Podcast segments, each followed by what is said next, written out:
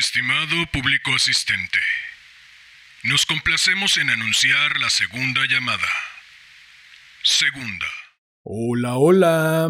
Muy buenos días, tardes, noches, madrugadas. Quien quiera que sea que se encuentre al otro lado escuchando. Queridos gatos locos, al autor del día de hoy lo conocía ya como dramaturgo, pero no como cuentista. Se atravesó en mi camino un libro con todos sus cuentos reunidos y decidí darle una oportunidad. Dediqué la semana entera a leer todos sus cuentos y de todos ellos hubo solo dos que me conquistaron. No es que el resto sean particularmente malos, simple y llanamente no pertenecen al tipo de literatura que disfruto. El cuento que les traigo el día de hoy es de esos dos el segundo que conocí, pero el que me tocó de modo más cercano y es por eso que lo elegí. Es probable que encuentren algunas similitudes con otro cuento leído recientemente. Ya saben, yo y mis fetiches literarios juntos comandamos esta nave. ¿Qué le vamos a hacer? No tengo remedio, y a decir verdad, tampoco es que lo sienta necesario. Lo que sí siento necesario es compartir una pizquita de este mundo que llevo dentro. Por eso es que sigo volviendo a este rinconcito sonoro cada lunes y cada jueves. Cumpliendo con esta necesidad mía de compartir, demos paso a este cuento que, como ya es costumbre, dedico a mi madre por leerme cuando era niño a mi padre por regalarme aquella radiocasetera, al niño que fui por combatir el aburrimiento con tanta creatividad, al hombre que soy por tomar este sueño entre las manos y trabajar para tornarlo realidad, y por último, no por ello menos importante, a ti quien quiera que seas y desde donde sea que me estés escuchando. Ha llegado la hora de correr el telón y de que empiece la función. Estimado público asistente, Damián Sastre presenta algo de Tolstoy de Tennessee Williams. Esta es tercera llamada. Tercera. Comenzamos.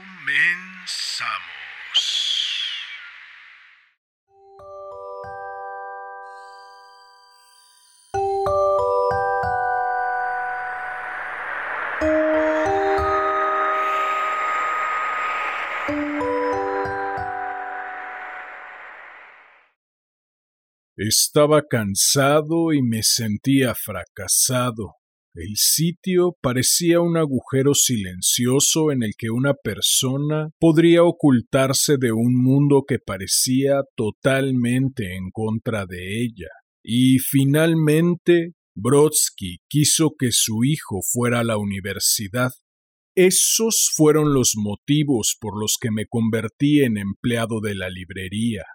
La mañana que llegué al trabajo había recorrido las calles durante varias horas con aire atolondrado. En el escaparate de la librería, aquel cartel primorosamente escrito Se necesita empleado atrajo mi atención. Entré y encontré al propietario, un hombre lúgubre de aspecto judío, al fondo de la tienda sentado detrás de una mesa de despacho enorme con libros amontonados encima. Me miró de modo penetrante.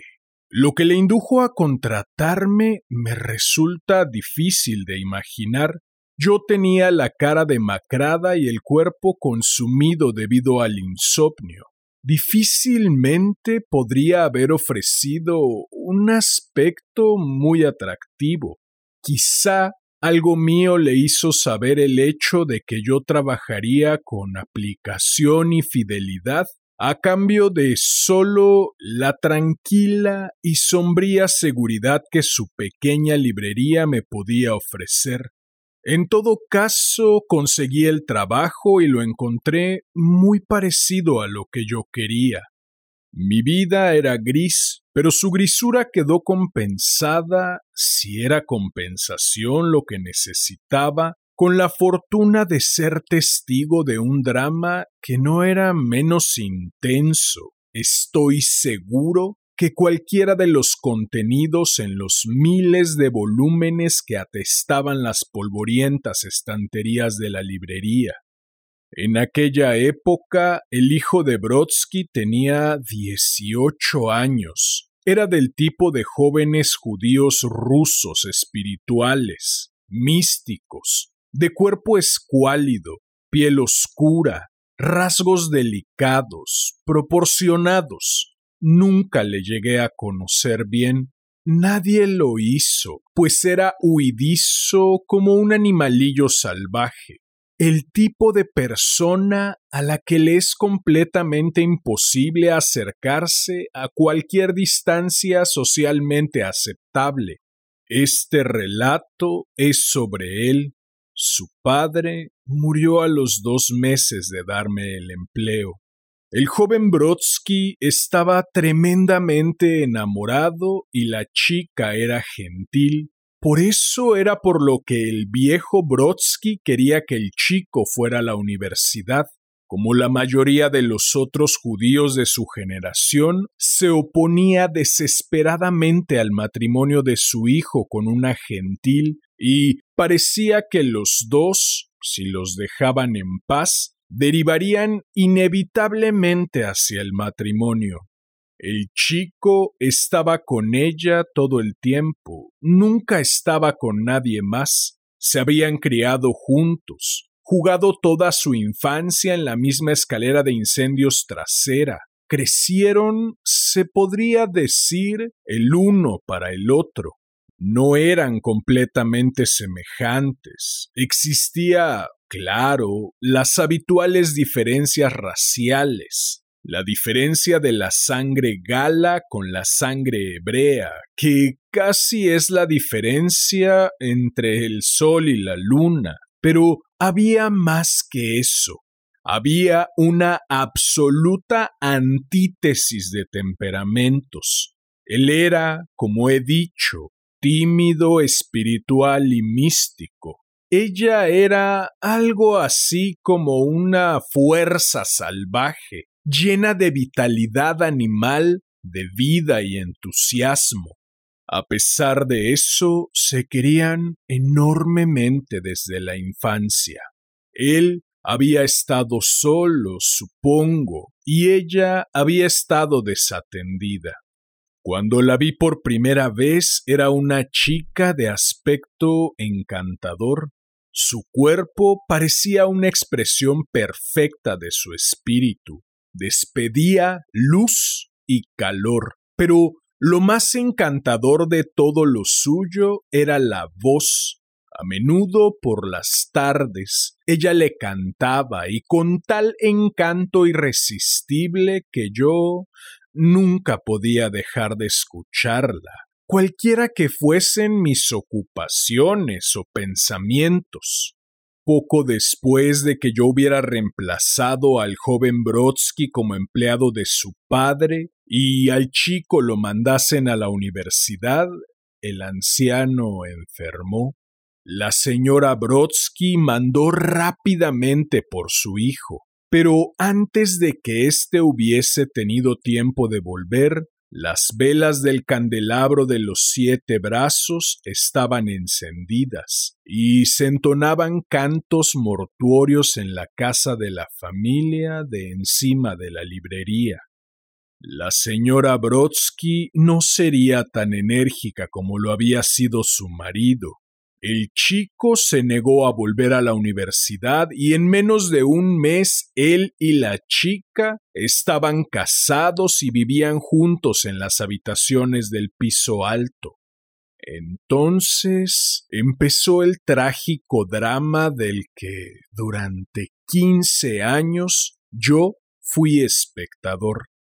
El conflicto entre sus caracteres fue de inmediato tan evidente como lo había sido la devoción del uno por el otro. La chica nunca había tenido nada. Probablemente durante su infancia muchas veces había necesitado comida y ropas adecuadas. Habría quedado satisfecha, pensaría uno, con su posición como esposa del dueño de una librería que iba bastante bien, pero ella era una cosilla excesivamente enérgica y ambiciosa. Quería más, mucho más, de lo que le podía proporcionar la modesta librería empezó a animar a su marido a que la vendiera y se dedicara a un negocio más lucrativo. No conseguía ver lo imposible que sería eso. Desde que le conocía podía ver que aquel muchacho soñador no encajaría en ningún sitio mejor que en una librería. Él, sin embargo, lo veía con claridad el cambio era algo a lo que temía. Adoraba la sombría oscuridad de aquella pequeña librería. La adoraba tan apasionadamente como la había adorado yo. Por eso fue, aunque él no fuera amistoso, por lo que llegamos a sentir una intensa simpatía el uno por el otro. Aborrecíamos del mismo modo las calles ruidosas que empezaban al otro lado de la puerta de la librería. La chica andaba detrás de él incesantemente, no le dejaba en paz, concentraba toda su inmensa energía en la lucha con él, pero el chico encontró en la herencia de su raza la energía para resistírsele. Y lo que sucedió casi al cabo de un año fue esto. Por lo que fuera, ella conoció a un agente de teatro de variedades. El tipo apreció los encantos de su voz y habló a la chica de las posibilidades que tendría en el mundo teatral. Le dijo muchas cosas, supongo, y al final dejó tan completamente fascinada a la chica con las expectativas que ella decidió abandonar a su marido. Supongo que yo no tenía lo bastante claro el modo en que el joven amaba a su mujer. Era más que la habitual relación de dependencia propia de los judíos. Su amor por ella era la esencia de su vida. Había un enorme peligro en aquel amor. Cuando se pierde la amada, se pierde la vida. Esta se hace trizas. Y eso fue lo que le pasó a la vida del joven Brodsky cuando su mujer se marchó con la compañía de variedades debería describir el modo en que ella le dejó. Una mañana, después de haber hablado, supongo, con el agente de teatro de variedades, ella rompió en la librería y llamó a su marido, que estaba desembalando un nuevo envío de libros. La chica tenía una nota histérica, frenética en la voz y se apretaba la garganta con una mano como si algo la estuviera asfixiando.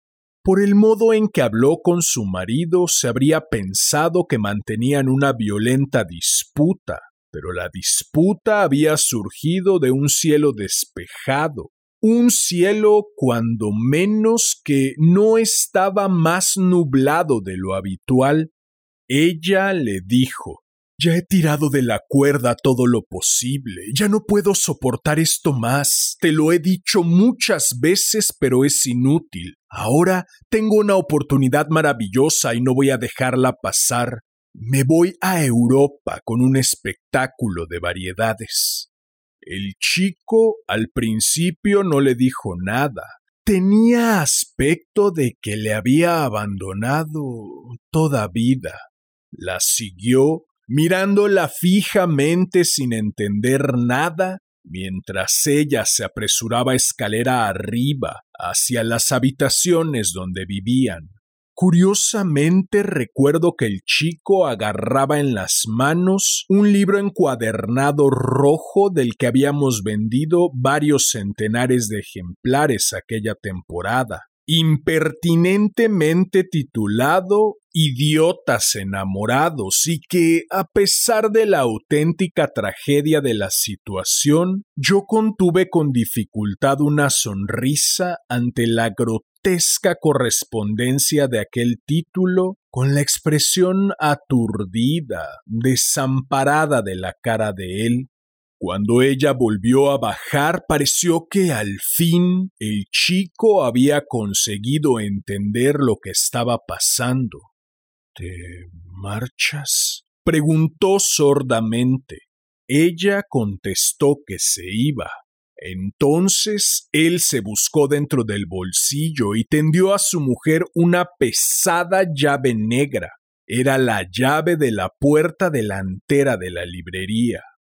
Será mejor que la guardes, le dijo todavía con una completa tranquilidad, porque algún día la necesitarás. Tu amor no es mucho menor que el mío como para que puedas alejarte de él. Volverás en algún momento y yo te estaré esperando. Ella le agarró por los hombros, le besó y luego, jadeando con fuerza, salió de la librería. En el sombrío interior nos quedamos siguiéndola con la mirada. Juntos seguimos mirando la calle que los dos aborrecíamos y temíamos.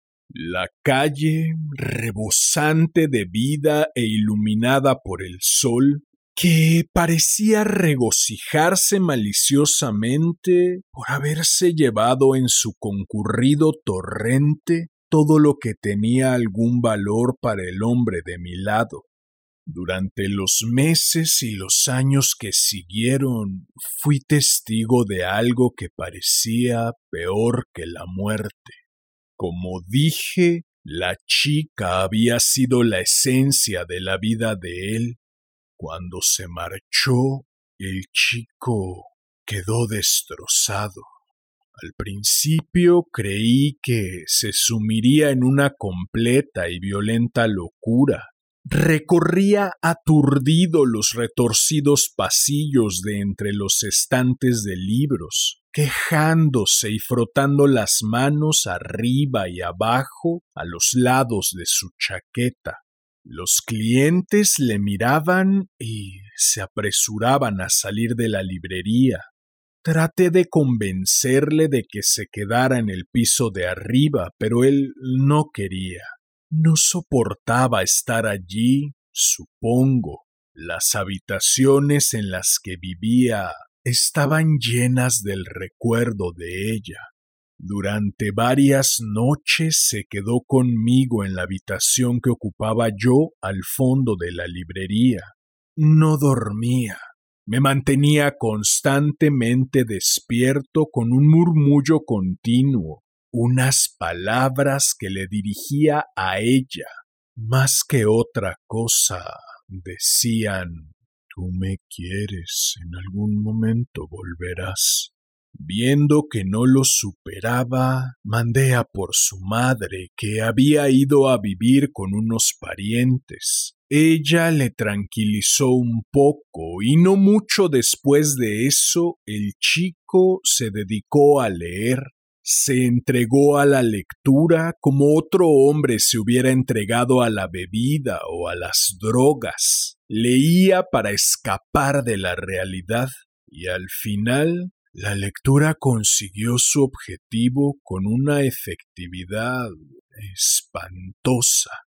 Sentado a la gran mesa, cercano al fondo de la librería, leía el día entero hasta que los ojos se le cerraban de cansancio.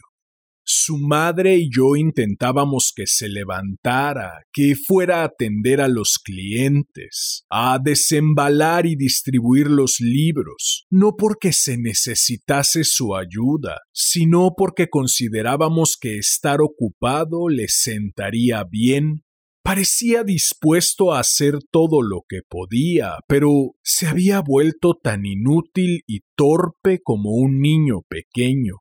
La lectura constante le había nublado la conciencia, haciéndole increíblemente embotado. Las preguntas más simples que le dirigían los clientes lo desconcertaban.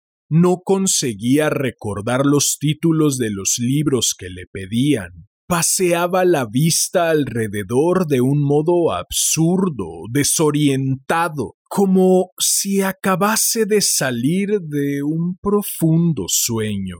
Yo había esperado, pues había llegado a sentir por él una intensa piedad y simpatía que aquel estado solo fuera temporal. Según pasaban los meses y los años, sin embargo, no daba signos de que fuera a pasar. Aparentemente era un hombre perdido, una vela consumida. No existía esperanza de volverle a revivir nunca, no a menos que ella volviera a él, e incluso en ese caso, incluso si ella regresaba, tal vez fuese demasiado tarde. Casi quince años después de que su mujer se hubiera marchado para irse al extranjero con la compañía de variedades, la joven señora Brodsky volvió a la librería. Era a mediados de diciembre. La oscuridad había caído, pero la gente de compras para Navidades todavía pululaba por las aceras de la ciudad. Su aliento empañaba el escaparate de la librería. Lo recuerdo con una escarcha brillante.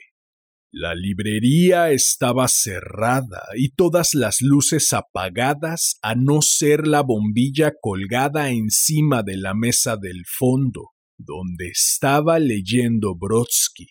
Yo me encontraba parado junto a la puerta, interesado por el espectáculo de los que pasaban, un coche con un apuesto chofer se detuvo en el bordillo y una mujer, envuelta en pieles, surgió del compartimento trasero.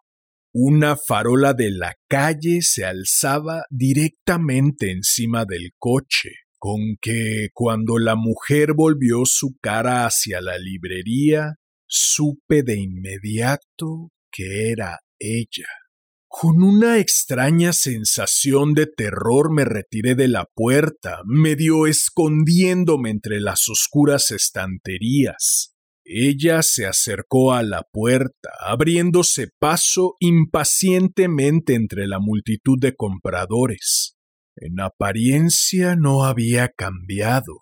En la cara y los movimientos del cuerpo, intensamente iluminados por la farola, estaba tan intensamente viva como antes. ¿Por qué había vuelto? me pregunté. ¿Se había cumplido la profecía de su marido? y al cabo de quince años había descubierto que su amor por él había sido demasiado fuerte para rehuirlo? Iba a obligarme a mí mismo, con la menor gana posible, a volver a la puerta y abrirla cuando sonó una llave en la cerradura. Todavía la tenía, la llave que le había dado él aquella mañana de quince años atrás. En un momento la puerta estaba abierta y ella se encontraba en el interior de la librería en penumbra. La oí respirar profundamente. Paseó la vista a su alrededor con ojos brillantes, pero por algún motivo no llegó a distinguirme mientras yo estaba estúpidamente acurrucado en un rincón entre las estanterías de los libros. pude notar que estaba terriblemente nerviosa. Se agarraba la garganta con una mano enguantada, igual que había hecho la mañana en que se marchó, como si alguien la estrangulara. En los quince años transcurridos desde que se marchara, el local había cambiado tan poco, de hecho, que debía de resultarle sumamente difícil creer que aquellos años habían pasado de verdad. De pronto debían de parecerle completamente increíbles, como un sueño fantástico.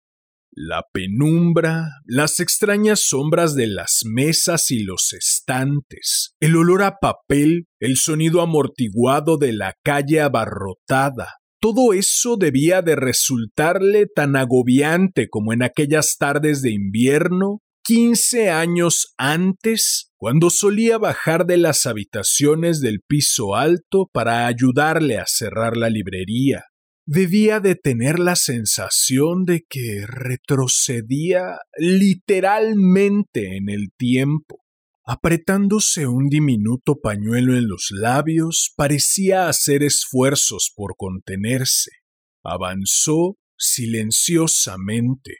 Entonces ya debía de haber visto que él estaba sentado a la mesa, solo le resultaba visible la coronilla, lo demás quedaba oculto por un libro enorme. El pelo espeso, de un negro azulado y despeinado, le brillaba intensamente bajo la bombilla eléctrica. Se me ocurrió con repentino horror que ella podría encontrar que físicamente él casi no había cambiado. En aquellos quince años su marido no había envejecido de modo perceptible. Carecía, además de vida, habría parecido para hacerse mayor. Me dije que debería adelantarme y prepararla para lo que se iba a encontrar, pero algo me impidió moverme de mi escondite de entre los estantes de libros. La observé mientras avanzaba hacia la mesa y me pareció notar la intensidad de su emoción, una intensidad que parecía atravesarme y de modo insoportable. Muchas veces me pregunto qué estaría pensando ella cuando se detuvo delante de la mesa bajando la vista hacia el hombre al que había amado apasionadamente cuando era su marido quince años atrás. Perfectamente podría sentirse desconcertada entonces, ante el extraño ensimismamiento con el que leía a él, sin que aparentemente hubiera tomado conciencia del sonido de su entrada y de sus pasos, del crujido de estos en las vetustas tablas del suelo. A lo mejor, con todo, ella estaba rebosante de alegría y de una especie de terror como para preguntarse nada. Con voz aguda, temblorosa, dijo el nombre de él. Jacob. Con un espasmo, él alzó la cabeza y miró en su dirección con ojos que parpadeaban, que visqueaban. Los momentos pasaron despacio, insoportablemente lentos mientras yo los veía mirarse el uno al otro. Había esperado que ella se echase a llorar y se lanzara hacia su marido, lo cual seguramente habría sido lo natural que hiciera, pero la falta de vida, la ausencia absoluta de reconocimiento de los ojos de él, debían de haberla contenido. ¿En qué estaría pensando? ¿Supondría que él se negaba deliberadamente a reconocerla? ¿O imaginaba que los quince años la habían cambiado hasta el punto de que él no la reconocía? Cuando yo pensaba que el propio aire debía romperse debido a la tensión, él habló. Le dijo, con aquella voz sin expresión, temblorosa, que se había convertido en la suya habitual, estas palabras. ¿Quiere un libro? Ella se llevó la mano enguantada a la garganta y soltó un leve jadeo. Me alegró tenerla de espaldas y no poder verle la cara. Los angustiosos momentos pasaban muy despacio, mientras los dos continuaban mirándose uno al otro. Al final, ella debió de llegar a una conclusión decidió que los quince años le habían afectado mucho más a ella que a él y que le resultaba irreconocible. En cualquier caso, pareció que ella se recuperaba. El cuerpo se le relajó algo y se quitó la mano de la garganta. ¿Quiere un libro? repitió él. Ella tartamudeó. No, bueno, quería un libro, pero he olvidado su título. Enfrentada a aquellos ojos que miraban fijamente, debía de haber encontrado completamente imposible decir directamente Soy Lila, he vuelto contigo.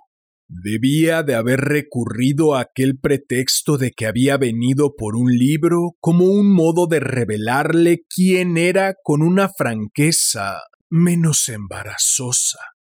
Sentándose en un taburete cerca de la parte delantera de la mesa, dijo Deje que le cuente el argumento. A lo mejor lo ha leído y puede decirme el título. Es sobre un chico y una chica que habían sido compañeros constantes desde la infancia.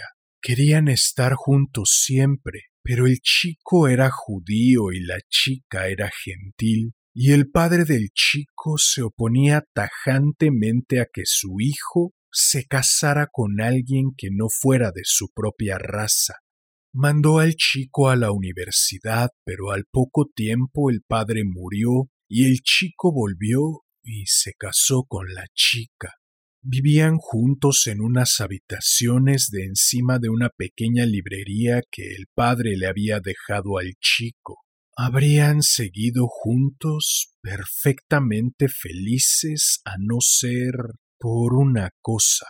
La librería proporcionaba poco más de lo escaso para vivir y la chica era ambiciosa.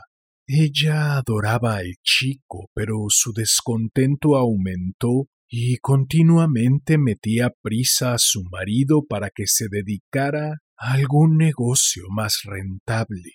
Pero el chico era diferente a la chica. La quería tanto que haría lo que fuese por ella, pero era incapaz, por lo que fuera, de renunciar a la librería que había pertenecido a sus padres. ¿Entiende? El chico era soñador, sentimental, un judío raro, y la chica nunca conseguía ver las cosas desde su punto de vista. La familia de ella, que había muerto y la había dejado con una tía viuda, era de origen francés. Debido a ello, la chica había heredado una gran energía, sentido práctico y amor hacia el mundo. La chica recibió la oferta de la gente de una compañía de variedades para que hiciera gala de su talento musical sobre un escenario.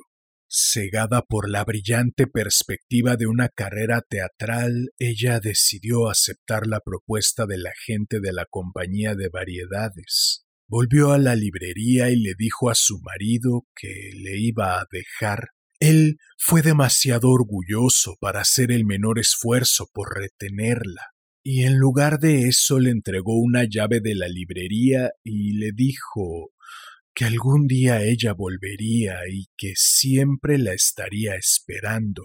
Aquella noche ella embarcó rumbo a Inglaterra con el espectáculo de variedades tuvo un éxito enorme en los escenarios de Londres. Se convirtió en una cantante famosa y recorrió todos los países más importantes de Europa.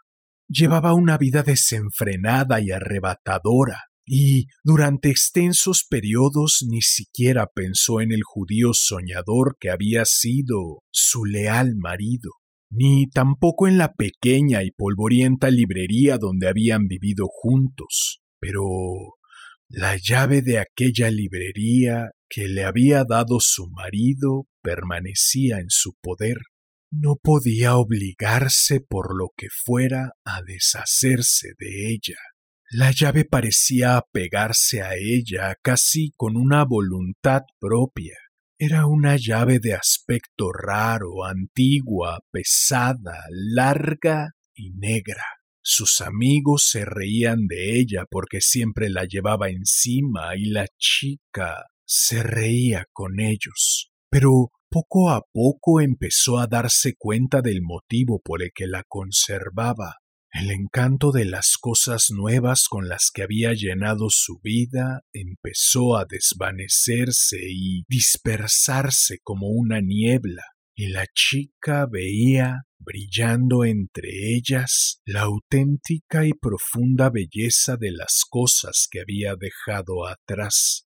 El recuerdo de su marido y de su vida juntos en la pequeña librería cada vez acudía a su mente con más intensidad y de modo más obsesivo.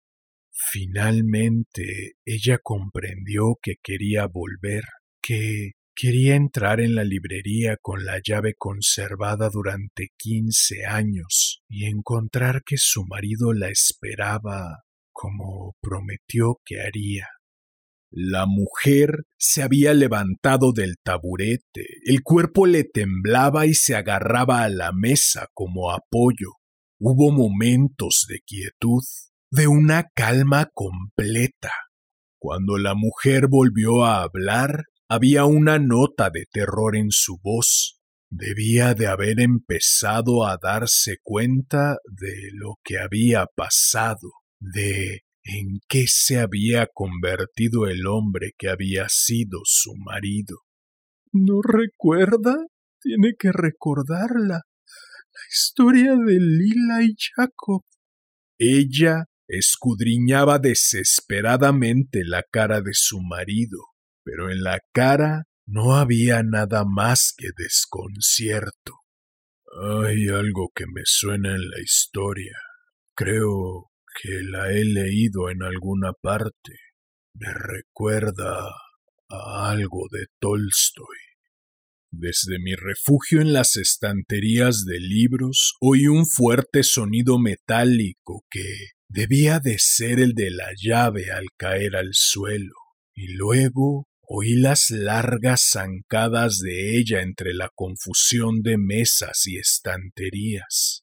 Debía de estar dándose prisa, presa de un ciego frenesí para salir de aquel sitio.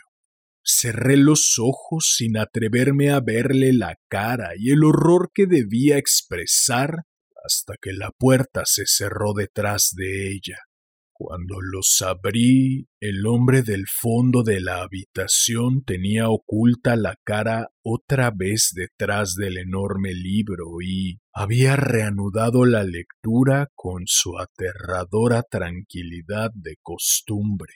Su mujer había vuelto a él y se había ido de nuevo y todo era tan fantásticamente igual que podría creerse que había ocurrido en sueños si yo no hubiese visto caída en el suelo la pesada llave negra de la librería.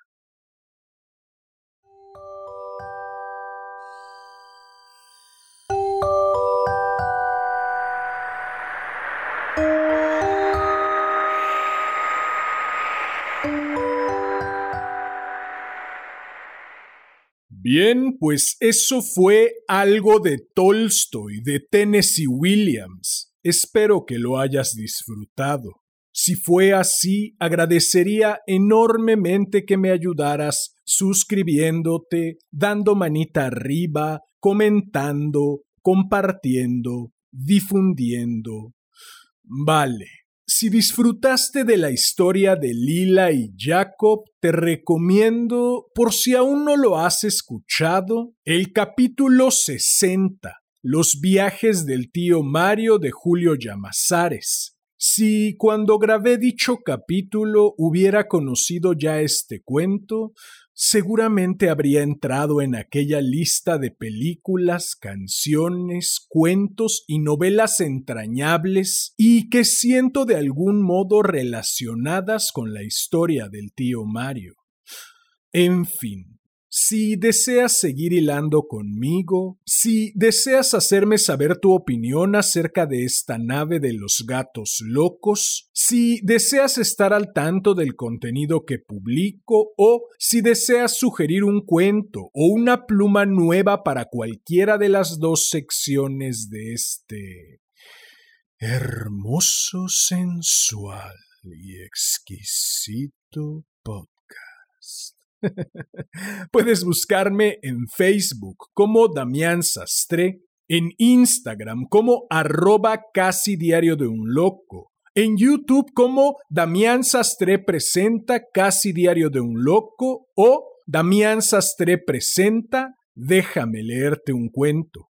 Si llegaste hasta aquí, como ya es costumbre, Agradezco inconmensurablemente tu valiosísimo tiempo. Recibe un enorme abrazo. Ten una excelente vida y... Hasta la próxima.